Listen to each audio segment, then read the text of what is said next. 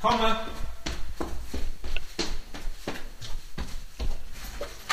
Hallo, ich lass dich rein. Hallo. Hi, ne? Du brauchst nichts anpacken. Ich hab oben, habe ich verstehen. Alles klar, ich fasse nichts an. Ich habe gerade verzweifelt versucht, nochmal irgendwie an eine Küchenrolle ranzukommen. Ganz vergessen. Zurück, oder? Aber, trotzdem sind so wenige Menschen auf der Straße. Ja. Corona-Psychologie, ein Podcast von MDR Sputnik mit Psychologin Dr. Annegret Wolf. Es ist Tag 4 für uns im Homeoffice. Ich persönlich muss zugeben, dass es mich langsam anfängt zu nerven, dass man nicht mehr so rausgehen kann, wie man es gewohnt ist. Wie ist es bei dir? Ja, auf jeden Fall. Also, dass ich so wenige Menschen vor allem auch auf der Straße sehe, das ist ein bisschen gruselig.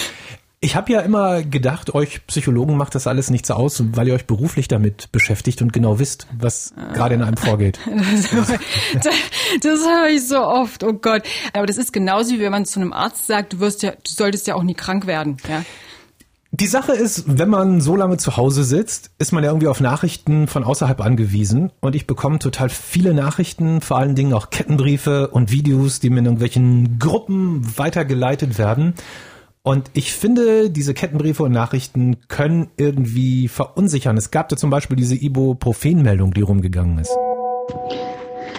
Hallo, liebe Isabella, hier ist die Mama vom um, Ich wollte dir nur kurz eine Information zukommen lassen, von der ich dich auch bitten würde, dass du sie weiter verteilst und weitergibst und auch darum bittest, sie weiterzugeben. Naja, das Problem äh, jetzt zum Beispiel auch an dieser Nachricht ist, es ist vielleicht ein offensichtlicher Kettenbrief, ne? Wir sollen es irgendwie weiterleiten, die Informationen weitertragen, aber wir wissen ja nicht wirklich, was da jetzt die wahre und was die vielleicht falsche oder noch nicht wirklich verifizierte Information darin ist. Ähm, eine Freundin von mir ist an der Uniklinik in Wien, die hat mich heute angerufen und die haben halt mal so ein bisschen Forschung betrieben warum in Italien so viele so heftige Corona-Fälle aufgetreten sind und haben festgestellt, dass die Leute, die mit diesen schweren Symptomen in die Klinik eingeliefert wurden, mehr oder weniger alle daheim Ibuprofen vorher genommen hatten. Es ist also so ein gewisser Mix an Infos mhm. und das macht es uns natürlich jetzt schwieriger herauszufiltern, wie wir jetzt wirklich uns verhalten sollen. Und haben dann jetzt mal im Labor den Virus und Ibuprofen ähm, zusammengebracht und da gibt es sehr stichhaltige Hinweise, dass Ibuprofen die Vermehrung des Virus beschleunigt. Was, was noch ein weiterer Fakt ist, ist, dass wir Menschen sehr häufig sogenannten Scheinkorrelationen unterliegen in unserer Wahrnehmung. Das mit dem, mit dem Ibuprofen ist jetzt auch wieder ein gutes Beispiel. Hier wurde ja gesagt, dass viele Menschen in Italien erkrankt sind und auch teilweise schwer erkrankt sind. Das ist etwas, was wir jetzt schon wissen, ja, von, von verschiedenen Quellen. Das stimmt, das ist Fakt. Würde ich jetzt mal davon ausgehen, genau. Und äh, der zweite vermeintliche Fakt ist, dass äh, man festgestellt hat, dass diese Personen eben auch ähm, vorher viel Ibuprofen genommen haben. Und das ja, und der Zusammenhang, der jetzt daraus gestellt wird, okay, Ibuprofen ist ursächlich für einen schweren Krankheitsverlauf. Aber es kann durchaus auch eine Scheinkorrelation sein. Das heißt, wir versuchen irgendwie einen Zusammenhang zwischen zwei Variablen, zwischen zwei Ereignissen zu finden, die eigentlich so gar nicht besteht und eher durch was anderes bestimmt wird.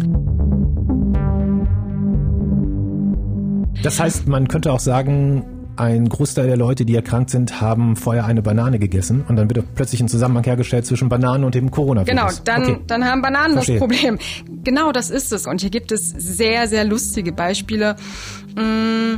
Es gibt beispielsweise einen Zusammenhang äh, zwischen den jährlich in Swimmingpool ertrunkenen Personen und der Anzahl von Filmen im Jahr, in denen Nicolas Cage mitgespielt hat. Ist äh, statistisch ein starker Zusammenhang.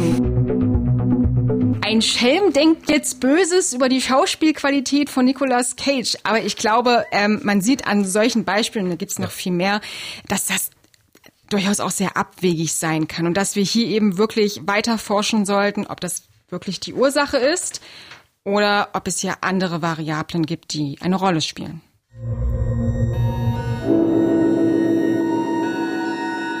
Wir wollen ja immer irgendwie unser Verhalten erklären. Wir wollen irgendwie mhm. Gründe für etwas finden.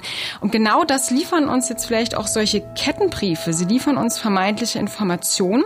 Und durch dieses Weiterleiten haben wir das Gefühl, wieder aktiv irgendwas tun zu können. Nicht nur Hände waschen, sondern wir kümmern uns um unsere Mitmenschen. Ah, das heißt, wenn ich das weiterleite, dann denke ich, ich habe jetzt meinen Freunden in der Gruppe was Gutes getan, damit die bloß kein Ibuprofen mehr nehmen. Genau, das Krass. ist ja, es ist ja die, dieses, dieser Solidaritätsgedanke, der jetzt eben auch besteht und wo wir ja auch gesagt haben, wir können jetzt diese sozialen Netzwerke super nutzen, natürlich, um uns auszutauschen. Und da, da greifen jetzt natürlich die Kettenbriefe beispielsweise an oder eben irgendwelche Gerüchte, die sich jetzt äh, auf der ganzen Welt verbreiten. Die triggern einfach komplett unser limbisches System, was eben für Emotionen, was für Emotionsverarbeitung und für unsere Angst zuständig ist. Ich weiß nicht, wie dir das geht, aber unter normalen Umständen würde ich überhaupt keine Sekunde darüber nachdenken, ob das, was mir da gerade weitergeleitet wird, ob da Wahrheit drin ist. Jetzt ertappe selbst ich mich dabei und ich mhm. bin es gewohnt, jeden Tag mit Nachrichten umzugehen. Jetzt ertappe ich mich dabei, wie ich selber überlege, ja, Moment mal, vielleicht ist ja doch was Wahres dran. Gibt es da jetzt irgendwie einen Tipp, das zu unterlassen? Ich kann von, von mir nur reden, ich, ich gehe da auch manchmal drauf, ne? auch zum Beispiel auch auf solche Kettenbriefe. Ich gucke mir auch solche Videos an, die mir jetzt vielleicht angezeigt werden. Aber ich glaube, der Unterschied ist dann eben, dass ich vielleicht eben auch aufgrund meines Wissens versuche anders mit dem umzugehen, was das in mir auslöst. Auch die, die ganzen Emotionen, der Stress, der dann vielleicht auch hochkommen könnte. Ähm, mein erster Schritt ist immer, dass ich dann versuche, das, was mir dort gezeigt wird oder gesagt wird, versuche zu verifizieren. Das heißt, irgendwie ähm, nach Informationen zu suchen von Quellen, wo ich sage, den vertraue ich, die halte ich für glaubwürdig, weil es zum Beispiel Experten sind, wie zum Beispiel Herr Drosten, der ja auch einen Podcast in der ARD hat. Und was mache ich mit demjenigen, der mir den Kettenbrief oder dieses Video geschickt hat? Genau, also das ist, das ist ein Punkt, wo ich sage, bitte nicht weiterleiten, erstmal das, solche Kettenbriefe, weil es in der Regel meistens Halbwahrheiten sind oder manche Leute es auch aus Langeweile oder vielleicht sogar Böswilligkeit in, in die Welt hineinsetzen. Und demjenigen, der einen das geschickt hat, nett, freundlich, sind ja meistens Familie, Freunde, aber durchaus bestimmt sagen, du unterlass das bitte, mir so etwas zu schicken. Das sind Informationen, die ich vielleicht jetzt nicht unbedingt brauche und gegebenenfalls mit einem, einem Link oder einer anderen Information, wo man eben aber auch sagt, okay, das ist jetzt etwas, was vielleicht von der WHO schon rausgegeben wurde als offizielle Handlungsempfehlung, mhm. damit sozusagen zu reagieren. Aber ansonsten lieber sofort löschen, gar nicht drauf eingehen. Lass uns mal darüber reden, was passieren kann, wenn jetzt alle Welt wie wild Nachrichten durch die Gegend teilt, die irgendwie nicht verifiziert sind oder so Kettenbriefe verschickt. Mhm. Ich habe eine Nachricht von Andrea bekommen, die auch hier im MDR arbeitet. Sie war einkaufen. Und ähm, dann bekam mich diese Push-Nachricht mit der Schließung der Geschäfte, selbstverständlich nicht der Lebensmittelmärkte, aber egal, zehn Minuten später äh, plötzlich dann das. Also ganz viele Leute stürmten plötzlich in diesen Laden. Es wurde plötzlich gedrängelt, es wurde geschubst. Ich bin kurz in den Gang verschwunden und als ich zu meinem Wagen zurückkam, war da wirklich Gemüse oder Spaghetti auch aus meinem Wagen geklaut. Also ich konnte es gar nicht fassen. Das ist, äh, das ist ein super Beispiel dafür, äh, dass wir Informationen nur noch selektiv verarbeiten, wenn wir im Stress sind und wenn wir Angst haben. Ähm, weil die Nachricht hieß ja eigentlich, ja, Läden werden geschlossen, aber Supermärkte bleiben offen.